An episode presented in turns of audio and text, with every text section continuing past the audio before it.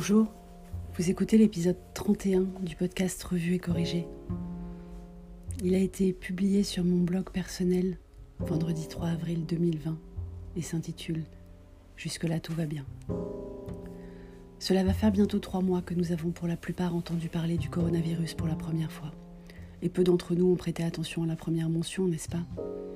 Cela va faire bientôt trois semaines que nous sommes entrés en France en confinement et aucun d'entre nous ne sait dans quelle direction nous allons ni à quelle date nous allons en sortir. Dans son livre Sapiens, Yuval Noah Harari suppose qu'un des drivers les plus importants de la progression de l'homme ces 500 dernières années a été la science. Parce que certains ont accepté qu'ils ne savaient pas tout et qu'il restait donc des sujets et des territoires inexplorés à conquérir pour apprendre plus. Aujourd'hui, nous sommes de nouveau tous confrontés collectivement au fait que nous ne savons pas et nous en avons perdu l'habitude, sauf pour ceux qui font de la recherche fondamentale. Bien sûr, nous acceptons tous les jours à titre individuel que nous ne savons pas quelque chose. Nous nous informons ou nous formons, si cela nous paraît important. Mais la connaissance de ce qu'un individu a besoin de savoir ou d'acquérir existe quelque part. Sur Wikipédia, en suivant un MOOC, en sollicitant un expert, nous avons l'impression que si la connaissance n'est pas en nous, elle est à portée de main, littéralement, dans nos smartphones. Dans nos entreprises et surtout dans nos méthodes de pilotage opérationnel et de gouvernance d'entreprise, nous acceptons bien sûr une prise de risque mesurée, conscients que nous ne pouvons pas tout prévoir. Mais nous utilisons des méthodes éprouvées, des tableaux de bord du passé sur lesquels nous appuyer, des projections du futur basées sur des analyses solides, des évaluations de risque fondées sur des analyses statistiques de plus en plus fiables. Avant tout, la période que nous vivons est compliquée dans le quotidien pour chaque individu et nous sommes d'abord des êtres humains inquiets pour la santé de nos enfants, de nos parents, de nos proches, de nos amis, de nos collègues, de nous-mêmes. Nous sommes empreints d'admiration et de respect envers ceux qui sont en première ligne, soignants, caissiers, caissières, livreurs, postiers, postières, agents de sécurité, agents de propreté, policiers, militaires et tant d'autres. Nous sommes en tant que professionnels en télétravail inquiets pour nos collègues, nos salariés, nos partenaires, nos fournisseurs. Mais la période est surtout compliquée parce que nous sommes à nouveau dans l'inconnu le plus complet. Nous ne savons pas combien de temps cela va durer ni à quoi se ressemblera le monde d'après.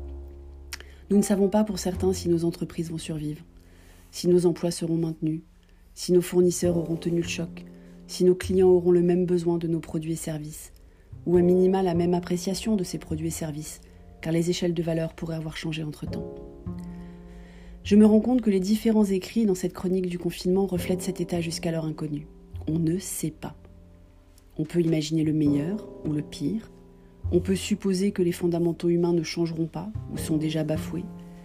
On peut apprécier les efforts de solidarité des uns ou les méthodes mercantiles des autres, mais on ne sait pas. Vous devez, comme moi, voir circuler beaucoup d'articles en ce moment prédisant des dates et des scénarios de sortie du confinement en France, des calculs d'impact sur la croissance par mois du confinement, des projections sur les changements de comportement et les tendances confinement qui vont perdurer et subsister post-confinement. Mais en fait, on ne sait pas. Parce que ces projections, ces observations, ces calculs sont faits à l'instant T, au début d'une période dont la durée même a un impact sur ce que sera l'après. Je ne sais pas ce que vous faites, vous, pour surfer sur cette vague de l'inconnu. Certains doivent s'y plaire, d'autres pas, bien sûr. Quant à moi, j'ai enfin accepté ce que je ne pouvais pas changer. Beaucoup de marques m'avaient fait miroiter le lâcher-prise, et c'est un tout petit microbe qui a tenu cette promesse. Et jusque-là, tout va bien en fait. Merci de m'avoir écouté. Si Apple a validé ce podcast et que vous l'écoutez sur Apple Podcast, merci de laisser des étoiles et des commentaires. Si vous l'écoutez sur une autre plateforme de balado-diffusion, merci de vous abonner, de la partager. Et vous trouverez un peu partout dans les liens, dans les notes de ces épisodes, de quoi me contacter pour me dire ce que vous en pensez. À bientôt!